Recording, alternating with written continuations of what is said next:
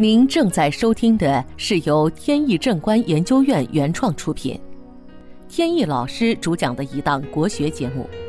这里以真实案例的形式，摒弃晦涩难懂的书本理论，力求呈现一堂不一样的文化讲座。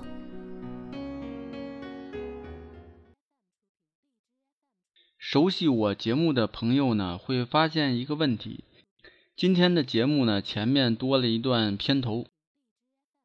这个呢，是应有些朋友反复的提出来一些建议，就说呢，这个节目呢，现在感觉到比较单调。这个节目从开播到现在已经快三年的时间了，从技术细节上面呢。一直没有什么变化。这个什么事情呢？时间一长呢，大家总有一个疲劳。但是呢，我这儿由于这个时间的关系吧，精力也有限，所以呢，不得不让大家呢一直忍受的这种一成不变的这种格式。所以后来想呢，就是如果能做一些力所能及的改进呢，尽量就调整一下。此外呢，有朋友也说说这个这个口音呢不是特别的这个普通话，还带有一些北京的口音。其实这个呢，我也是很早就发现了。我呢一直都很想就用一种标准的普通话来播讲，但是呢试了一下，发现确实没有经过人家专业的训练呢。就你达不到那个水平，所以呢，就是还是尽我所能，尽量呢用这种比较标准的普通话跟大家聊。那么好，我们正式开始节目。节目的前边呢，还是呃回答网友们的一个问题，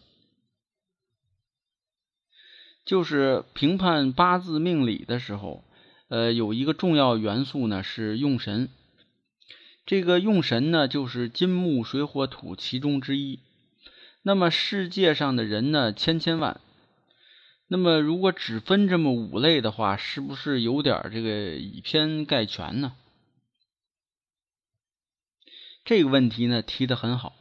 如果只用五种五行来划分所有的人，的确是不科学的。因此说呢，在用神理论当中，还有一个强弱的概念，就是用神呢，它是来源于八字的格局。那么八字的格局呢，它的变化是非常多的，而每一种变化的格局呢，都会造成所形成的这个用神呢，它的强弱是不一样的。所以说，我们确定完用神以后，必须得确定这个用神它的强弱情况到底是怎样的。这一点呢，也能够解释，就是在一个单位当中，两个同事做的工作是一样的，说明两个人的职业和行业都是一样的。然后呢，两个人用神又是一样，那按说两个人的发展轨迹应该是相差无几。但是事实上呢，却发现很可能差别很大。当然了，可能会有多种因素造成这种情况，但是其中之一就是用神的强弱不同。好，这个问题回答到这里，下面呢还是接着聊案例。我有一位南方的朋友，在数年以前呢，就想在呃当地呢。买一块地，呃，来做这个畜牧养殖，加上加工啊，产品加工啊这些产业，等于说连养殖带工厂。但是呢，这个愿望呢，一直各种原因吧，没有实现。两年前呢，就曾拉着我去一块地去看过，让我评判一下那块地到底怎么样。那个时候呢，这个地周围呢路已经基本上都修好了。那是在一个开发区里边，周围呢都是平地。这位朋友呢看中了一块地皮，这个呢是一块长方形的，但是呢，在这个地的后边，前边呢是靠公路，在后边呢有一块尖角，在风水学上呢，对这个尖角呢有说法，尖角如果在前面叫退财比，就是对财运不利；尖角在后边呢。叫火星拖尾，容易有灾祸或者是坎坷。如果是买一个现成的楼，呃，已经盖好了，这是院子是这样的，那就麻烦了，没办法改。而现在呢，都是平地，那么怎么盖楼呢？规划是自己说了算，所以呢，这个都好调整。所以呢，我就出主意说，这个后边的这个。尖角呢可以不要，把它直接舍弃掉。那个面积呢也做不了什么用，损失点面积呢总比坎坷增加强。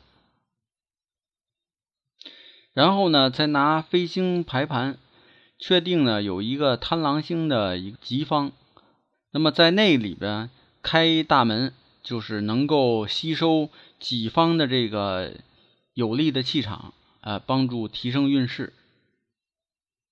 过了不久呢，这个朋友就把这个地皮买下了，然后呢，按我说的，把后尾的尖角给它去掉。但是开发区呢，却不批准他把这个大门呢开在旁边，因为说呢要照顾整体的规划，这个门呢必须得正对公路。那没办法，我又跑过去重新悬空飞行定了一下位。转眼呢，两年过去了，他的厂房啊、办公区啊都建好了，然后呢，这个开发区呢也初见规模。新建的大楼呢是南北坐向，后边呢还有员工宿舍。这个员工宿舍呢楼还比较高。所以能够作为整个厂区的靠山，左右呢有龙虎拱卫，前面有一个开阔的明堂，这就符合了收山出煞的要求。所谓收山出煞呢，就是指把呃不好的杀山把它去屏蔽掉、化解掉，煞气也要尽量排除，这就叫收山出煞。最近再去他那儿呢，主要目的是为了把这个大门的方向确定一下，因为大门的位置确定了，朝向呢基本上确定了，但是呢，真正在最后安门的时候，这个方位呢还可以往更加有利的方面倾斜那么几度，这种呢在外边是根本看不出来的，但是呢在风水上面影响却很大。好，今天的节目呢到此结束。这档国学文化节目由天意正观原创出品，天意老师播讲。感谢大家收听，我们下次节目再见。